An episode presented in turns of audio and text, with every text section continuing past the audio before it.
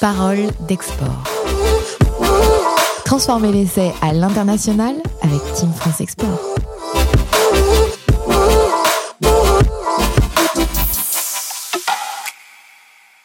Ils sont entrepreneurs et partent à la conquête du monde. Ils sont experts et accompagnent nos entreprises à gagner des parts de marché à l'international. Bienvenue dans Parole d'Export, un podcast monté par la Team France Export et ses partenaires. C'est le premier podcast dédié aux acteurs de l'international. Nous allons passer 40 minutes avec experts et entrepreneurs pour partager leur expérience de terrain, notamment en cette période particulière de turbulence que connaît le commerce international. Je vous propose de passer à la feuille de match et vous présenter nos invités sur le terrain. Nous avons le plaisir de retrouver Arnaud Leurent. Bonjour Arnaud. Bonjour. Arnaud, vous êtes fondateur du cabinet Allwins qui appartient au groupe Salzeo. Vous êtes également vice-président de l'OSCI qui euh, regroupe la plupart des experts privés du développement international. À vos côtés, mais à distance en cette période Covid, nous avons le plaisir de retrouver Vincent Leroux. Bonjour Vincent. Bonjour à tous. Vincent, vous êtes cofondateur et VP Sales and Strategic Project chez Eldim. Votre entreprise euh, compte 75 collaborateurs. Vous euh, réalisez 90 à 95% de votre chiffre d'affaires à l'export sur un sujet très high-tech. Euh, votre cœur de métier consiste à mesurer des sources lumineuses, visibles ou invisibles. Vous nous en direz, j'imagine, quelques mots supplémentaires et forcément mieux présentés que ce que je peux faire. Je rappelle également que votre entreprise est implantée dans de nombreuses parties du globe, notamment en Asie avec la Corée du Sud, la Chine, le Japon, la Malaisie et Taïwan. Vous êtes également présent aux États-Unis, au Canada et en Europe, également un petit peu au Moyen-Orient. Est-ce que les présentations sont bonnes? Eh ben, écoutez, c'est parfait. Euh, nous, effectivement, au niveau d'Eldim, notre spécialité est la mesure de la lumière. Donc, euh, ça peut être, euh, on est pour la lumière ce qu'un voltmètre est pour une prise de courant, c'est-à-dire qu'on va mesurer de la lumière et on met des chiffres dessus. Donc effectivement, nous sommes présents dans beaucoup de pays et notamment avec des nos clients sont des très grands groupes. Donc on peut citer les GAFAM, c'est-à-dire qu'à aujourd'hui, euh, l'intégralité de ces entreprises mondialement connues utilisent nos appareils, autant pour mettre au point leurs appareils que euh, sur des chaînes de production et a été euh, un petit peu connu le travail qu'on a fait sur l'iPhone 10 et la reconnaissance faciale. C'est-à-dire qu'aujourd'hui, tous les iPhones sont mesurés avec nos équipements. Euh, effectivement, c'est bien plus clair qu'avec mes propres mots. Arnaud euh, Laurent, peut-être un mot rapide sur euh, le cabinet Allwins et, et l'OSCI Alors, le, cabinet Allwins est un cabinet qui a été créé a, il, y a, maintenant pas mal d'années, qui est très spécialisé ou spécialisé sur plutôt la stratégie de développement international et l'organisation. ce qu'on appelle maintenant un peu la, la transformation internationale. C'est comment une entreprise peut passer d'un statut PME à ETI grâce à l'international qui implique beaucoup de transformations euh, dans la vision, dans les méthodologies, dans l'approche. Euh, donc c'est une véritable mue et on est spécialisé dans l'accompagnement de, ces transformations. Quant à l'OSCI, c'est la seule fédération, organisation de tous les acteurs privés du développement international qui comporte plus de 200 membres en France et dans, le monde euh, pour aider, là encore, les entreprises de différentes tailles à se développer sur différentes géographies. Donc euh, effectivement un regard euh, très euh, global sur les aventures de nos entreprises françaises à l'international. On rentrera encore plus concrètement sur la vie, la réussite, peut-être aussi quelques échecs très concrets qu'a pu vivre l'entreprise Eldim avec Vincent Leroux. Je vous propose de passer par le coup d'envoi. On ne démarre pas un match sans coup d'envoi avec notre expert et partenaire Business France. Et notre expert du jour qu'on a le plaisir de retrouver, Henri Baissas, directeur général délégué Business France en charge du réseau France. On vous écoute. Bonjour. Alors définir sa stratégie hein, de, euh, de, pénétration d'un marché, c'est pour l'exploitateur comme pour le marin. C'est une question de, préparation et de préparer sa route et de préparer sa navigation. elle peut conquérir en fait un nouveau marché, c'est quelque part ouvrir une nouvelle frontière pour euh, pour l'entreprise, et c'est en soi euh, un peu une nouvelle entreprise pour euh, le dirigeant et des et des salariés de, de l'entreprise. Alors c'est une demande de, préparation et c'est un exercice aussi qui, va demander en fait de, l'adaptation. Alors il y a quatre grands éléments de, réflexion à, prendre en compte. Le, premier, c'est évidemment euh, celui du produit, euh, de, de, sa concurrence, de, de, son adaptation sur, euh, sur le marché. Évidemment, c'est un point essentiel. Le deuxième, qui est tout à fait déterminant aussi dans la stratégie, c'est la distribution, avec euh, euh, les alternatives entre distribution indirecte euh, par agent, distributeur ou, ou, la distribution en direct. C'est évidemment la capacité à fixer un prix adapté au marché. Et c'est enfin, et ça nous fera notre 4P de nos leçons de, marketing, c'est enfin le sujet de la promotion et des, euh, et des nouveaux médias qui sont euh, évidemment importants par rapport à une capacité justement à gagner euh, en notoriété et, gagner en, promotion dans des temps qui sont contraints puisque euh, les, les, salons qui sont aussi euh, des grands événements de, promotion B2B sont en forte restriction évidemment en cette, en cette période et il faut accélérer certainement la digitalisation et la maîtrise de ces euh, nouveaux médias, mais les invités le, diront encore mieux dans, dans leurs interventions. Eh bien, merci pour ces euh, quelques éléments. Il est donc temps de laisser la parole à nos invités et d'entrer dans la mêlée.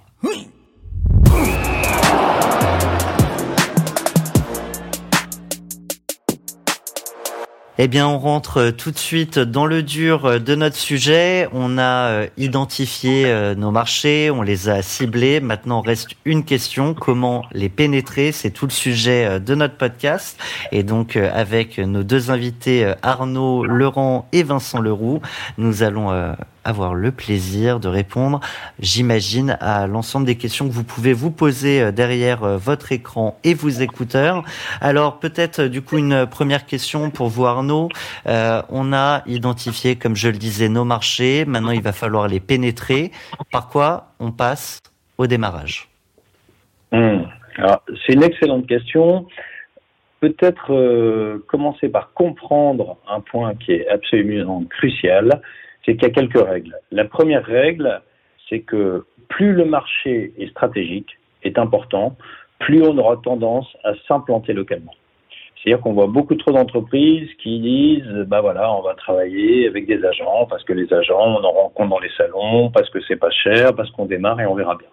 Si on a vraiment fait le travail en amont de priorisation des pays, quand on va traiter, on va dire, les 10 pays prioritaires, on va avant tout regarder comment être présent localement parce que tout le monde conviendra qu'il s'agit d'être proche de ses clients et de ses prospects, donc de bien comprendre le marché, d'être présent localement. Avant coup, de vous laisser, pardon, avant de vous laisser ouais. passer à, à, la seconde règle et aux enseignements, euh, on peut peut-être rappeler euh, ce qu'est un agent? Oui, parce que sur quand, quand on, on, envisage les différentes façons d'être présent à l'international, euh, il y a, il y a, il y a la disons, l'approche directe dans les pays et l'approche indirecte. Tout ce qui est direct, c'est opéré par l'entreprise, donc ça va être tout ce qui est filiale, rachat d'entreprise, choses comme ça, et indirect, c'est euh, le choix de partenaires locaux qui vont agir en votre place ou avec vous. Et dans cette catégorie-là, vous avez principalement euh, des euh, soit des agents, soit des importateurs, distributeurs, donc des gens qui vont s'occuper pour vous de commercialiser les produits. Un, un agent, c'est donc une personne physique. Oui, c'est une personne, enfin, euh, la plupart du temps physique, mais ça fait partie, des sociétés d'agents, donc, euh, mais c'est une personne physique qui va, un peu comme un VRP, qui va prendre une carte de représentation de vos produits ou de vos services euh, sur un pays ou sur une zone. Juste avant de, passer à la seconde règle, mais du coup on, laissera un peu de suspense pour euh, nos auditeurs. Euh, Vincent, vous, vous avez eu euh, des premières expériences avec des agents qui n'a pas forcément été l'expérience la plus concluante et qui vous a amené à d'autres réflexions et d'autres stratégies de pénétration de marché. Oui, complètement, parce que comme a été expliqué par euh, Arnaud, euh, une des difficultés euh, quand on est exportateur, on, a tendance à vouloir tout manger d'un seul coup et passer par des solutions comme les agents, qui est effectivement une solution relativement rapide, parce que trouver un agent, c'est simple. Par contre, fiabiliser un agent et être certain du travail qui va être effectué, ça peut être un petit peu plus compliqué. Euh, je dirais dans les expériences un petit peu difficiles, euh, on a eu sur certains pays des, agents qui nous ont présenté de faux clients. C'est-à-dire que vous pensez travailler avec une société, on vous fait rencontrer des personnes et en cherchant un petit peu euh, ce que peut être le passé de la personne et quel est son poste euh, exact, vous pouvez très bien vous rendre compte que cette personne n'existe pas. En tout cas, ça nous est déjà arrivé. Donc, euh, tout à fait clairement, il faut être extrêmement prudent quand on va travailler avec des agents et, et des partenaires de la fiabilité. Il y a une vraie réflexion d'intelligence économique et de renseignement? Alors pour moi, l'international sans intelligence économique devient extrêmement compliqué dès lors que le produit qu'on va distribuer, euh, n'est pas du produit grand public que vous pourriez très bien acheter sur votre site web. C'est-à-dire que dans toutes les démarches, et euh, je dirais, euh, alors moi c'est juste mon expérience euh, de PME, hein, effectivement pour une ETI ou sur un grand groupe, les, les problématiques sont différentes et les moyens d'action sont différents, mais ne pour moi, ne pas former son personnel, euh, je dirais, commercial et technique qui peut aller sur un pays et les démarches des gens qui vont prendre les décisions, euh, si ces personnes ne sont pas formées à l'intelligence économique, c'est un risque majeur. Ce que vous me disiez, c'est qu'on avait, euh, enfin que vous aviez euh, notamment euh, rencontré des, des agents qui, qui vous avaient même proposé de fausses cartes de visite. Absolument, absolument. On a eu des, des soi-disant rendez-vous et les cartes de visite étaient totalement fausses. faire une carte de visite, je dirais, à l'effigie de n'importe quelle société, ça prend, ça prend, allez, en deux jours, on a la carte de visite avec le nom qui va bien et euh, la position qui est tout à fait impressionnante quand vous allez rencontrer la personne. Euh, par contre, euh, on a eu l'expérience de carte de visite absolument fausse, absolument fausse. Je si vous n'êtes pas formé aux techniques, il y a très peu de chances que vous puissiez vous en rendre compte. C'est en général très bien fait. Et avec, juste pour pour finir, il y a la barrière de la langue. C'est-à-dire que si le correspondant euh, il parle coréen ou euh, je ne sais quelle langue, enfin n'importe quelle langue que vous ne pouvez pas, vous n'êtes pas à même de comprendre, vous n'y verrez que du feu. C'est extrêmement difficile à voir. Arnaud, sur euh, ce sujet, vous souhaitez rebondir?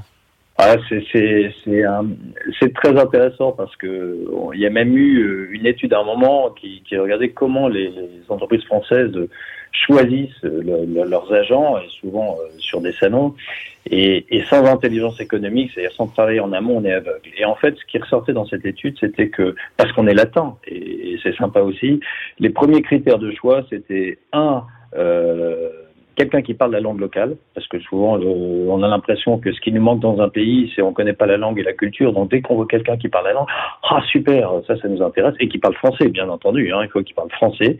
Donc dès qu'on trouve un agent local qui parle français, bah ça c'est génial. Et le deuxième critère, c'était quelqu'un de sympa. Alors, certes, je comprends qu'on ait envie de travailler avec quelqu'un de sympa qui parle et français et la langue locale, c'est super.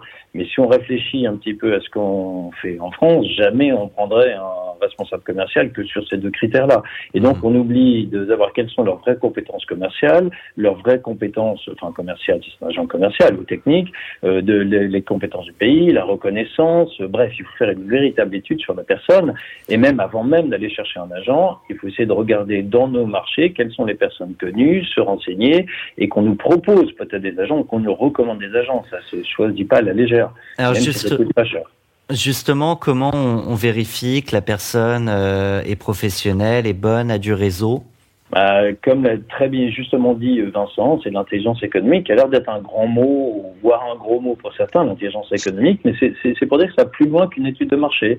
C'est-à-dire qu'il y a des organismes spécialisés pour faire des enquêtes sur les individus. Alors certes, c'est largement utilisé par les grands groupes, Hein, euh, en fait, euh, appartient à Salvio, qui appartient lui-même au groupe Adit, euh, qui, qui, est, qui, est, vraiment spécialisé sur ces sujets-là, parce qu'on ne peut pas s'engager ou contractualiser avec n'importe qui. Les risques sont beaucoup trop grands. Donc ça, ça peut être une solution.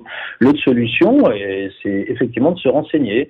Auprès de, de, ça peut être auprès de Business France, ça peut être auprès de, du réseau français sur place, de, collègues, de concurrents, mais essayer de savoir quelles sont les personnes importantes et euh, fiables euh, dans un pays. C'est très très important, sans oublier que le, le sport des agents, quand même, c'est d'essayer de récupérer des cartes et du coup d'avoir euh, des variables sur ces produits-là et on ne maîtrise absolument pas la façon dont ils vont travailler. C'est très difficile à gérer un agent.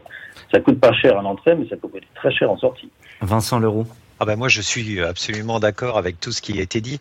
Euh, au niveau des moyens, des moyens d'action euh, relativement simples qui sont à la portée de, toutes les PME qui souhaitent exporter, euh, il y a un certain nombre de services. Ça peut être effectivement les services de Business France, les services des, des, douanes pour d'autres raisons qu'on oublie un petit peu trop souvent, je pense, qui permettent d'avoir un certain nombre de renseignements et des renseignements très fiables en dehors de la personne que vous avez devant vous. Euh, pour notre part, euh, on utilise aussi euh, un réseau comme LinkedIn. Ça permet de savoir un petit peu si, les gens sont, là. LinkedIn n'est pas forcément adapté au marché asiatique, mais il y a des outils comme ça qui permettent de, savoir si la personne en face de vous, a minima, a un réseau. Quelqu'un qui, sort un petit peu de, nulle part, qui vous montre un, beau PowerPoint avec ses multiples capacités, ça ne suffit absolument pas. Et au niveau de comment dire, de, de l'environnement euh, qu'une PME peut, peut, atteindre assez simplement, euh, il y a des moyens de, de, valider un certain nombre de paramètres. Euh, par exemple, il y a aussi tout le réseau des, des CCE, donc conseillers au commerce extérieur. Dire, extérieur, je vous prie de m'excuser, qui est facilement accessible. Et c'est des gens qui sont sur place, donc ils ont les moyens sur place dans chaque pays de valider même à minima euh, la véracité de, de ce qu'on vous raconte euh, par un agent. Quoi. Et pour moi, c'est absolument fondamental à une démarche euh, stratégique internationale. Quand on préparait cette émission, Arnaud évoquait le fait qu'on pouvait trouver globalement sur la concurrence, les distributeurs, 80% environ de l'information en ligne au préalable. Absolument. Oui, oui. C'est ce qu'on fait. Hein. À, tel point que les entreprises euh, largement internationalisées ou qui sont en transformation internationale très vite se rendent compte qu'il faut avoir des compétences. Et c'est vrai qu'il y a pas mal d'écoles de commerce et d'ingénieurs qui ont des spécialités ou des masters en intelligence économique, où c'est intéressant d'avoir euh, des, personnes qui viennent dans l'entreprise mettre en place un système pour acquérir les réflexes d'aller chercher les informations. La règle de base, c'est que tant qu'on ne connaît pas bien le pays, les acteurs, tant qu'on ne s'est pas fait une quasi-certitude sur le fait qu'on va réussir, on va trouver les bonnes personnes et donc on va pouvoir gagner de l'argent, c'est très très dangereux de se projeter. Du coup, il faut de plus en plus dans ce monde incertain et instable être capable d'analyser euh, ce qui se passe dans le pays qu'on vit. Et d'ailleurs, même sur ses clients et ses prospects, si on attend simplement les résultats financiers, on sait qu'on va avoir euh, un an, un an et demi de retard. Alors qu'actuellement, il y a beaucoup d'acteurs de, qui sont peut-être pas dans une position aussi flatteuse que qu'on pourrait croire, et donc c'est intéressant d'aller chercher l'information. Et toutes les sources, que ce soit euh, Business France, le réseau aussi, les CCE, effectivement, c'est très intéressant. Ça contribue plus, euh, en plus de ce qu'on peut trouver sur Internet, à avoir une idée suffisamment précise pour pouvoir commencer à les négocier. Mais sinon, c'est beaucoup trop risqué, beaucoup trop difficile de, de partir de rien. Vincent Leroux, euh, pour euh, conclure euh, sur la, question des agents, vous expliquiez également, parce que vous, êtes présent dans de nombreux pays, qu'il y a aussi beaucoup de disparités de taxation et de, sujets administratifs d'un pays à l'autre. Oui, absolument.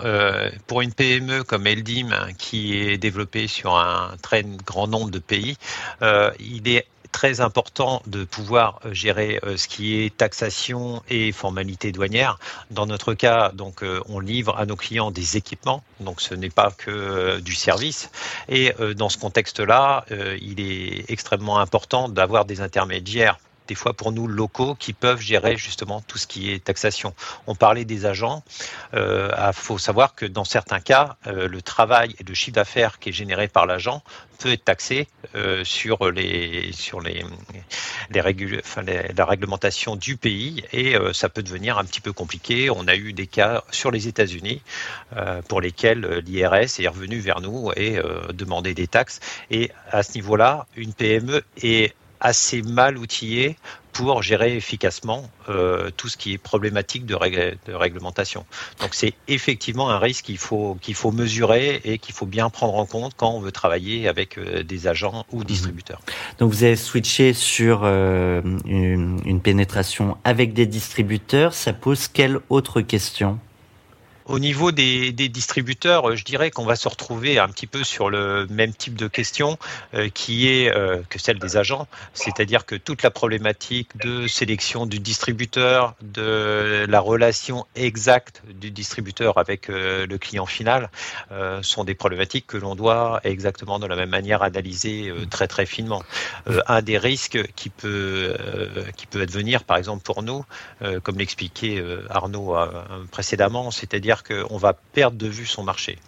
Donc, euh, suivant le, type d'équipement que l'on souhaite exporter et le type de produit, ça peut devenir assez rapidement problématique. Pour une entreprise comme Edlim dans la high-tech, ça peut devenir extrêmement compliqué. Vous me disiez aussi que les distributeurs veulent des résultats avant même d'avoir commencé et eh oui, malheureusement. C'est-à-dire que vous avez, euh, et nous on l'a rencontré, euh, la, grande phrase d'un distributeur, en général il y a deux axes. Le premier axe c'est de toujours demander une exclusivité. Parce que, alors, en tout cas, dans notre marché, un distributeur, il vient, il vient vous voir ou vous l'avez rencontré. Une des premières questions, c'est l'exclusivité, qui est une question absolument cruciale dans la relation commerciale. Et en général, euh, ils disent, OK, je vais distribuer votre produit, mais je veux un retour sur investissement, qui est en général investissement qui n'est pas encore réalisé, mais euh, très immédiat. Donc même euh, dans la relation avec le distributeur, il faut trouver des mécanismes euh, qui satisfassent un petit peu tout le monde. C'est-à-dire que aussi il faut réfléchir au marché du distributeur pour justement qu'il puisse faire quelques profits, même s'ils ne sont pas incroyablement élevés, mais assez rapidement. Mais c'est dans les deux questions qui se posent toujours en, en négociation et qu'on signe avec un nouveau distributeur. Tout à fait. Arnaud Laurent. Ah, c'est un point excellent que vient de signaler euh, Vincent, parce qu'en fait, quand on commence à travailler avec un distributeur, on rentre un peu plus dans, dans l'intimité avec lui et dans le partage des objectifs, des bénéfices. Et c'est une situation qui, contractuellement, est beaucoup plus complexe. C'est un équilibre qui est beaucoup plus difficile à créer et à maintenir. Donc il faut le savoir. Un agent, c'est plutôt quelqu'un qu'on laisse travailler en espérant qu'il va ramener du fruit.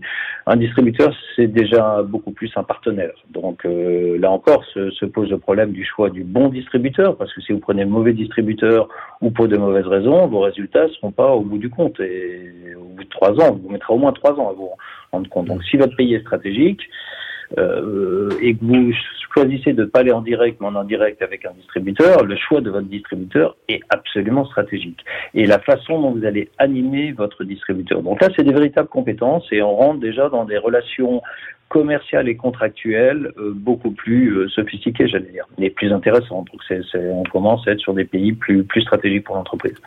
Il y a une courbe d'apprentissage euh, sur la manière d'adresser un marché ou l'ensemble des marchés. Alors moi j'ai envie de dire qu'il y a certainement une courbe d'apprentissage. C'est pas facile pour une entreprise de s'installer tout de suite dans un pays ou de tout de suite savoir traiter avec un distributeur parce que chaque euh, marché est différent. Donc certes il y a une courbe d'apprentissage, mais il y a beaucoup de façons euh, de, de, de, suivre cette courbe d'apprentissage. On n'a pas encore évoqué aussi la possibilité d'externaliser une partie. On a des clients dans le groupe Salveo qui commencent en fait par de l'externalisation de la force commerciale sur certains pays, puis dès que ça prend une certaine forme, euh, eh bien ils commencent à recruter les bonnes personnes et puis à terme ils vont peut-être même aller s'installer. Il existe aussi des solutions de portage euh, dans, dans les différents pays. Donc toutes les solutions sont bonnes. L'important c'est de, de suivre en fonction de sa maturité, de bien choisir en fait les solutions adaptées à chaque pays. Donc, plutôt que chaque pays, parce que c'est pas le pays qui donne la caractéristique, c'est un mélange entre le pays et la stratégie qu'on met en place sur ce pays.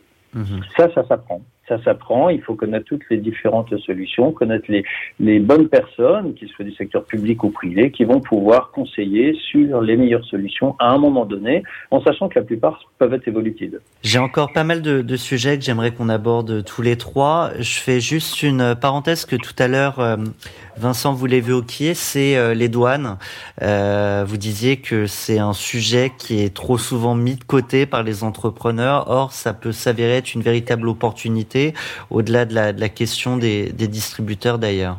Oui, tout à fait. Alors, dans notre cas, qui est celui d'un fabricant qui exporte des, systèmes matériels euh, dans un certain nombre de pays, euh, nous, et depuis très longtemps, euh, les douanes ont fait partie de notre démarche d'évolution et euh, dans, les, dans, les, dans les pays, euh, que ce soit par exemple les États-Unis ou la Chine, il faut savoir qu'il y a un certain nombre d'accords qui sont signés, et qui sont aussi en constante modification.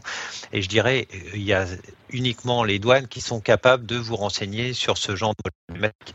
Donner un, un exemple très concret, euh, Eldim a engagé il y a maintenant euh, pas mal d'années euh, des démarches de certification avec la douane qui permettent de faciliter l'exportation et l'importation de nos équipements. Alors pourquoi importation? On fait des systèmes matériels qui, euh, comme n'importe quel système, peut tomber en panne, c'est-à-dire qu'à un moment donné, on va le réparer. Donc ça peut être réparé sur place ou dans certains cas, ça doit revenir. Alors il faut savoir que des fois, faire rentrer du matériel est aussi, voire beaucoup plus compliqué que de l'exporter une première fois. Donc nous, dans notre démarche, euh, on a, je dirais, vraiment intégré tout ce qui est douane euh, et on a trouvé auprès des, services, donc qui sont vraiment des services de l'État qui sont toujours un petit peu méconnus, de vrais partenaires. C'est-à-dire que euh, en amont de notre travail, on réfléchit souvent ensemble sur la meilleure manière d'exporter. Euh, on parle, vous avez peut-être entendu parler de code douanier, c'est-à-dire tout produit Effectivement, un code on aura un épisode dédié à ce sujet-là d'ailleurs, c'est un, un vrai sujet. Ah ben c'est un vrai sujet, c'est-à-dire que sans aller dans le détail, euh, le choix du bon code douanier peut énormément faciliter la vie des, entreprises qui exportent. Et à contrario, euh, une erreur dans ce choix peut, peut devenir un, vrai enjeu et un vrai problème. Donc nous, dans notre stratégie, on a toujours, euh, enfin, on a depuis très très longtemps euh, intégré les douanes qui sont à aujourd'hui un partenaire, je dirais, au jour le jour. Hein. Il y a un autre sujet qui évoque beaucoup d'entrepreneurs, c'est la question de la gestion de ses prix et de son positionnement prix en fonction des, des zones qu'on va qu'on va aller conquérir. Euh, Arnaud, euh, bah, question toute bête, toute simple. Comment on définit sa politique de prix sur un pays? Est-ce que c'est la même que sur son marché domestique? Ou euh, est-ce qu'elle s'adapte entre le domestique et l'international ou finalement pays par pays, zone par zone? Ah, super, vous avez la réponse dans la question. euh, Mais je suis moins expert que vous. beaucoup trop euh, d'exportateurs quand ils démarrent, ont tendance à dire bon bah voilà, mon produit autant en France, je rajoute les coûts de logistique, euh, les coûts d'assurance, etc. Et je le vends à tel prix. Euh, si on prend un petit peu de recul avec une de hauteur, avec une, approche stratégique du calcul de prix, une approche marketing, il faut d'abord voir à quel prix le produit peut être vendu, ou le produit ou le service peut être vendu sur place. Et c'est ça, c'est-à-dire qui, dès le début, avant même d'aller dans le pays, va déterminer si le pays est intéressant ou pas. Si vous avez sur place de la concurrence ou, euh, ou des pratiques ou une maturité qui fait que votre, le marché ne pourra pas acheter votre produit ou service au prix que vous imaginez, c'est même pas la peine d'y aller. C'est très mmh. compliqué.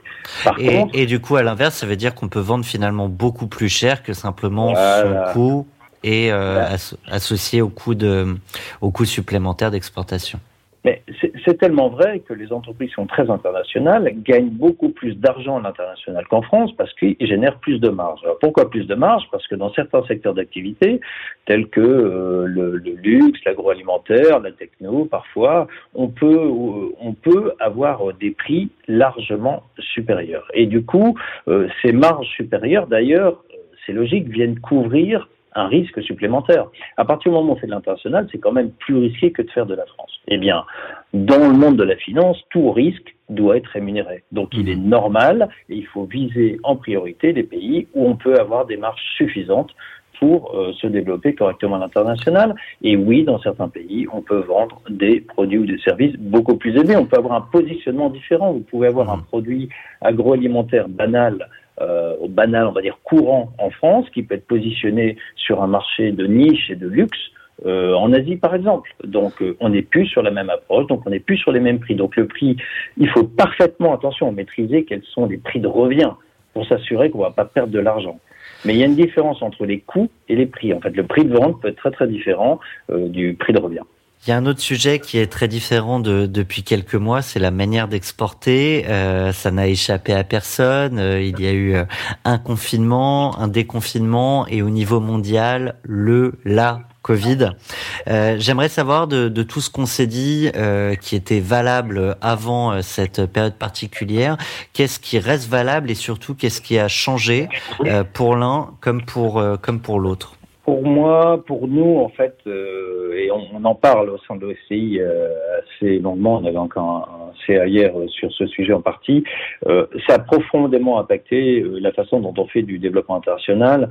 quand on a préparé un petit peu cette émission, je parlais des Indiana Jones. Il faut bien voir que tous ceux qui qui font du développement international depuis longtemps, on avait un peu l'impression de des Indiana Jones. Le but, c'était d'aller dans des pays, de récupérer un peu d'informations, de faire des rendez-vous de deux heures. Ensuite, on, on, continuait sur des déjeuners, des dîners, voire plus. On crée du lien. On était à la fois, on expliquait ce qu'était l'entreprise, ce qu'était notre produit, qui on était et pourquoi il fallait travailler ensemble.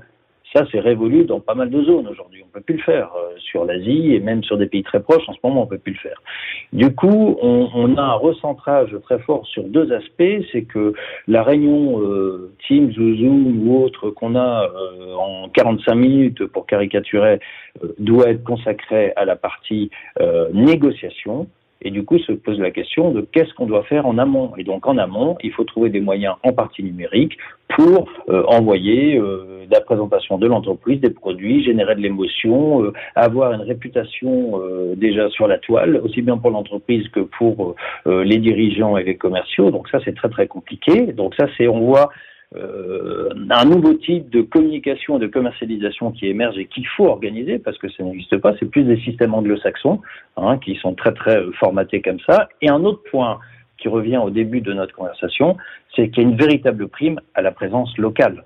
C'est-à-dire que la présence locale, c'est partout où vous avez euh, une filiale, qu'elle soit commerciale ou de production, donc partout où vous pouvez encore avoir des liens très proches avec vos prospects et vos clients, c'est un, bonus fabuleux. Donc on voit pas mal d'entreprises, quand elles ont la trésor, qui essayent de regarder comment acheter leur distributeur ou acheter une entreprise sur place, ou dans les pays prioritaires, en tout cas, pouvoir s'installer durablement pour pouvoir continuer cette proximité. Et pour tous les autres pays, on voit cette possibilité d'utiliser, euh, entre autres, le réseau SCI pour avoir des correspondants locaux qui vont être un peu presque comme des filiales externalisées, qui vont pouvoir, pour vous, en fait, aller rencontrer le client, aller amener le produit pour qu'il puisse tester le produit et le service, quitte à ce qu'une partie de la négociation se fasse à distance. Mais du coup, le côté local, en direct et en indirect, a une valeur extrêmement forte actuellement. Vincent, votre euh, expérience euh, Covid, qu'est-ce que ça a changé? Est-ce que ça fait évoluer euh, l'organisation de l'entreprise, votre manière de signer des premiers contrats, une manière de suivre les contrats existants? Oui, c'est complètement évident. Alors, j'avais jamais pensé à la phrase d'Indiana Jones employée par Arnaud, mais c'est effectivement ce qu'une une PME comme Eldim fait. C'est-à-dire qu'une réunion d'une heure et demie, deux heures euh, sur la côte ouest des États-Unis et on fait un aller-retour de France pour ça, c'est des choses que j'ai vécues plusieurs fois. Donc euh, on était euh, exactement dans cette, dans cette méthode avec une une projection des, des, personnels sur place et en tout cas toutes les zones sur lesquelles on n'avait pas je dirais, de représentation. Et c'est quelque chose qui est devenu totalement impossible. Donc, il est hyper important pour nous, et euh, c'est vraiment ce qu'a expliqué Arnaud, c'est-à-dire que on doit à aujourd'hui complètement modifier euh, les, manières de communiquer pour donner une vraie visibilité, une vraie image qui soit unifiée de notre de notre activité et pouvoir créer du lien parce que effectivement une une réunion Zoom ou Teams ou quel que soit le moyen c'est bien, mais on a parlé business. Comment on fait pour que ce business arrive jusqu'à la réunion et comment on fait après Et pour créer la relation, oui. Et la relation, mais je dirais que, alors là, ce qui a été expliqué par Arnaud est l'exacte, euh, je dirais, représentation de ce que nous on vit tous les jours. Mhm. Alors c'est assez important au niveau de la de la, la remise, la remise en perspective des moyens et des méthodologies de communication euh, et de l'image qu'on veut projeter. Et pour nous, c'est assez important et c'est un travail sur lequel euh, on a beaucoup œuvré dans les derniers mois. En, tout cas, est-ce que, euh, Vincent, on peut dire que le Covid n'arrête pas vos ambitions internationales? Ah non, bah, de toute façon, euh, l'international pour euh, pour une société comme Eldim, c'est 95% de à peu près de euh, de notre chiffre d'affaires. Donc nous arrêter arrêter l'international et arrêter les ambitions de développement et de, développement qu'on peut avoir, c'est autant autant arrêter tout de suite. C'est-à-dire aujourd'hui, c'est pas envisageable. Et je dirais une entreprise comme Eldim, on a survécu quelque part à la, à la dernière crise financière importante. Aujourd'hui, la crise n'est pas financière elle est, euh, d'une autre nature, mais euh, ça ne doit pas arrêter. C'est-à-dire que je pense que quand on a euh, dans l'international vraiment chevillé au corps, on, y va quel que soit le cas. Et au contraire, je dirais que c'est une opportunité comme une autre. Euh, pour se remettre en cause, de voir comment on peut améliorer nos méthodologies et comment on va continuer à exister. Mais ça, je pense que c'est dans l'ADN de, n'importe quelle société qui souhaite exporter. et pour le dire autrement, c'est aussi une façon de ne pas mettre tous ses œufs euh, dans le même panier. Oui, oui, oui. Euh, effectivement, au niveau de, des, produits qu'on peut proposer, des services et euh, de la méthodologie d'approche, il faut, il faut se renouveler et euh, effectivement essayer de diluer le risque. Hein. Mais je dirais que diluer le risque et faire de l'international, c'est absolument lié. On parle, on parle du Covid aujourd'hui, mais si on parle du Japon, ils ont eu un tsunami et une centrale nucléaire qui a explosé et ça, on n'y peut rien, mais malheureusement, ça existe. Donc euh, le risque fait partie intégrante euh, du business international. Et on se euh, relève. Messieurs, je vous propose de passer tout de suite à l'après-match.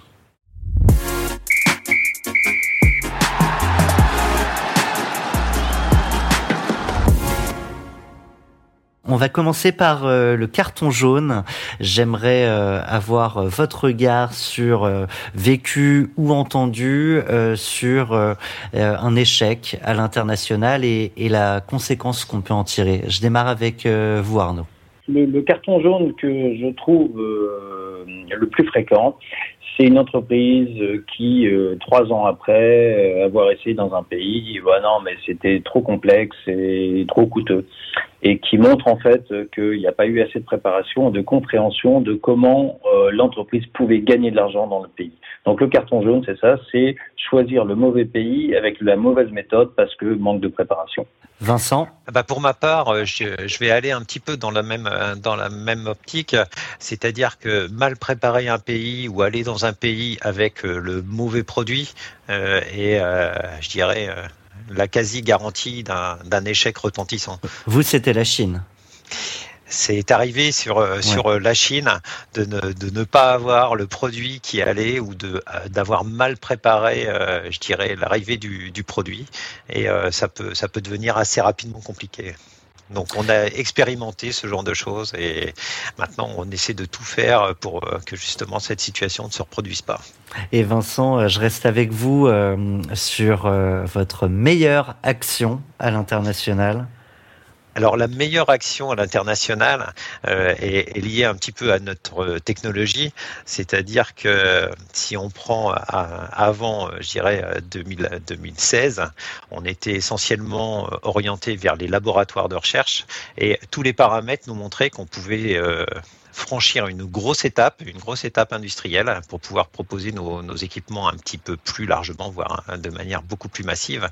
Et euh, on a décidé euh, au niveau de la direction générale de d'axer totalement notre notre communication euh, dessus. C'est-à-dire que pour être très euh, concret, on a fait tous les salons internationaux euh, auxquels on peut participer en 2016 étaient axés uniquement sur la capacité d'Eldim à adresser des chaînes de production en très haut volume.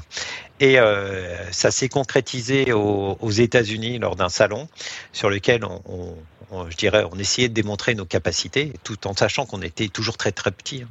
Et euh, lors de ce salon, on a rencontré euh, beaucoup beaucoup de personnes et en particulier beaucoup de personnes de chez Apple et euh, qui m'ont qui m'ont demandé. J'avais j'avais participé à une réunion, on me disait mais pourquoi vos équipements aujourd'hui vont aller dans les dans les unités de, de mass production?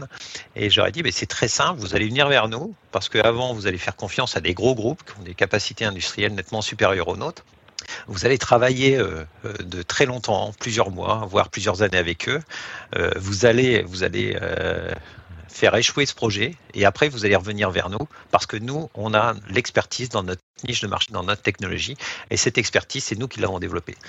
Et euh, donc on a eu ce, meeting pendant plus d'une heure dans lequel j'ai expliqué pourquoi on était un, partenaire euh, certes petit mais tout à fait euh, tout à fait fiable. Et le salon se termine, on est on est rentré chez nous en France plutôt plutôt heureux de ce qu'on avait pu faire en espérant avoir convaincu. Et deux trois mois plus tard, on a eu un coup de, téléphone, enfin j'ai eu un, coup de téléphone qui était euh, bonjour, euh, euh, la personne se présente, c'était une personne d'Apple et qui nous demandait si on était prêt à attaquer des négociations avec eux pour justement pouvoir équiper leurs usines.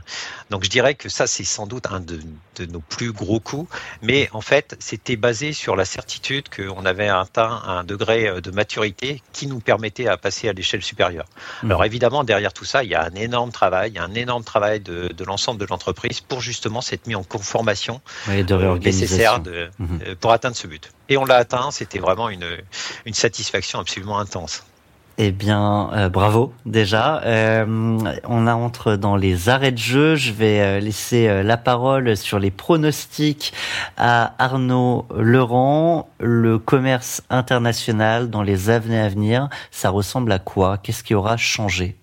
Très proche de ce que Vincent et moi évoquions parce que certaines pratiques mises en place actuellement vont perdurer parce que d'abord c'est bon pour la nature aussi, euh, l'environnement de moins voyager parce qu'on voit qu'il y a certaines choses qui sont plus efficaces, beaucoup moins euh, onéreuses. Par contre, il faut qu'on se muscle énormément là-dessus. Donc ce que je vois, c'est euh, une véritable politique du dernier mètre c'est un peu le, pendant du dernier kilomètre en logistique, c'est-à-dire comment se rapprocher euh, physiquement, en direct ou en indirect, avec des agents de liaison, des, partenaires, etc., pour être très proche des prospects surtout, parce que c'est difficile de négocier avec des prospects. Les clients, on peut entretenir, mais les prospects, c'est très dur. Euh, je vois aussi beaucoup d'enjeux sur la digitalisation du contenu, mais c'est ce qu'on utilise normalement comme expression. Je l'aime pas trop parce que digitalisation, le, la Covid a apporté ça, c'est que les canaux digitaux existent. C'est plutôt le contenu de la digitalisation qui est important. C'est comment on fait passer euh, beaucoup plus de d'images de, l'entreprise, de, de la production des produits, de, de l'émotion. Comment on fait passer tout ça en fait. La traduction ne suffit pas. Ah bah non, mais loin de là, loin de là. Il mhm. faut tout repenser et il faut avoir beaucoup d'intelligence économique auparavant pour savoir à qui on s'adresse et personnaliser à minima le message. Donc en fait, je crois beaucoup au retour des vidéos d'entreprise, euh, à filmer beaucoup de choses, euh, à, être beaucoup plus présent sur LinkedIn et tous les réseaux pour que la réputation de l'entreprise et des personnes qui vont être amenées à négocier soit très présente. Donc il faut faire très attention au contenu, c'est des nouveaux métiers les, commerciaux, les Indiana Jones d'avant, certains vont réussir à se reconvertir parce qu'ils ont cette culture internationale.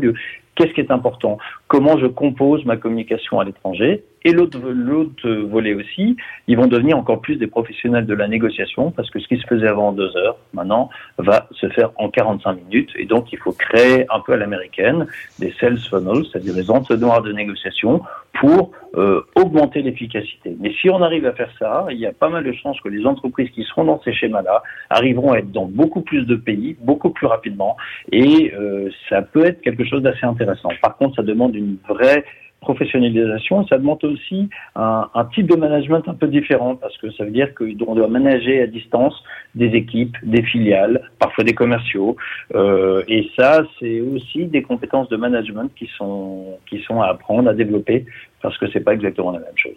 Vincent Leroux, je vois que vous souhaitiez réagir euh, en 30 secondes avant de vous laisser euh, rentrer au vestiaire. Non, mais moi je vais aller exactement dans le même sens euh, pour euh, illustrer au niveau d'une PME comme Eldim. C'était euh, une orientation qu'on avait déjà un petit peu commencé et sur lesquelles maintenant on investit, je dirais massivement. ce que disait Arnaud est parfaitement exact, c'est-à-dire que dans l'organisation même des équipes qui vont avoir ce travail à faire, il faut les accompagner et pouvoir les orienter. Et ça, je pense que c'est le mix entre les Indiana Jones et des personnes qui sont vraiment extrêmement rompues à des méthodes de communication euh, euh, je dirais, moderne. Et la modernité et le bon usage de tous les outils actuels est fondamental. Et je pense que c'est le mélange de ces deux types de capacités qui vont permettre de, continuer à évoluer et aussi euh, pouvoir augmenter la représentativité sur place.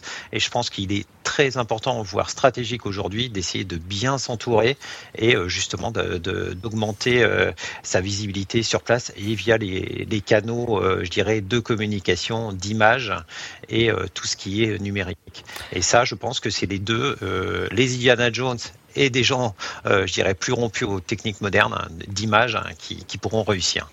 Donc mélanger euh, les savoirs et les, euh, et les compétences, c'est aussi ce mélange d'entrepreneurs et d'experts qui fait la richesse de ce podcast. Un grand merci à vous deux. Vous venez d'écouter Parole d'export que vous pouvez retrouver sur l'ensemble de vos plateformes audio préférées. Si vous avez apprécié, n'hésitez pas à nous y laisser des petites étoiles ou encore à vous abonner. Parole d'export revient chaque semaine sur les cinq thèmes clés de tout projet export, stratégie, financement, ressources humaines, réglementation encore logistique. Ils font écho aux guides digitaux, les carnets de l'export. Ces contenus vous seront particulièrement utiles si votre entreprise bénéficie des mesures de l'ambition plan de relance export gouvernemental lancé le 1er octobre dernier. Retrouvez les guides Carnet de l'export et le détail des mesures du plan de relance public sur un seul et même site, teamfrance-export.fr. Parole d'export. Transformez l'essai à l'international avec Team France Export.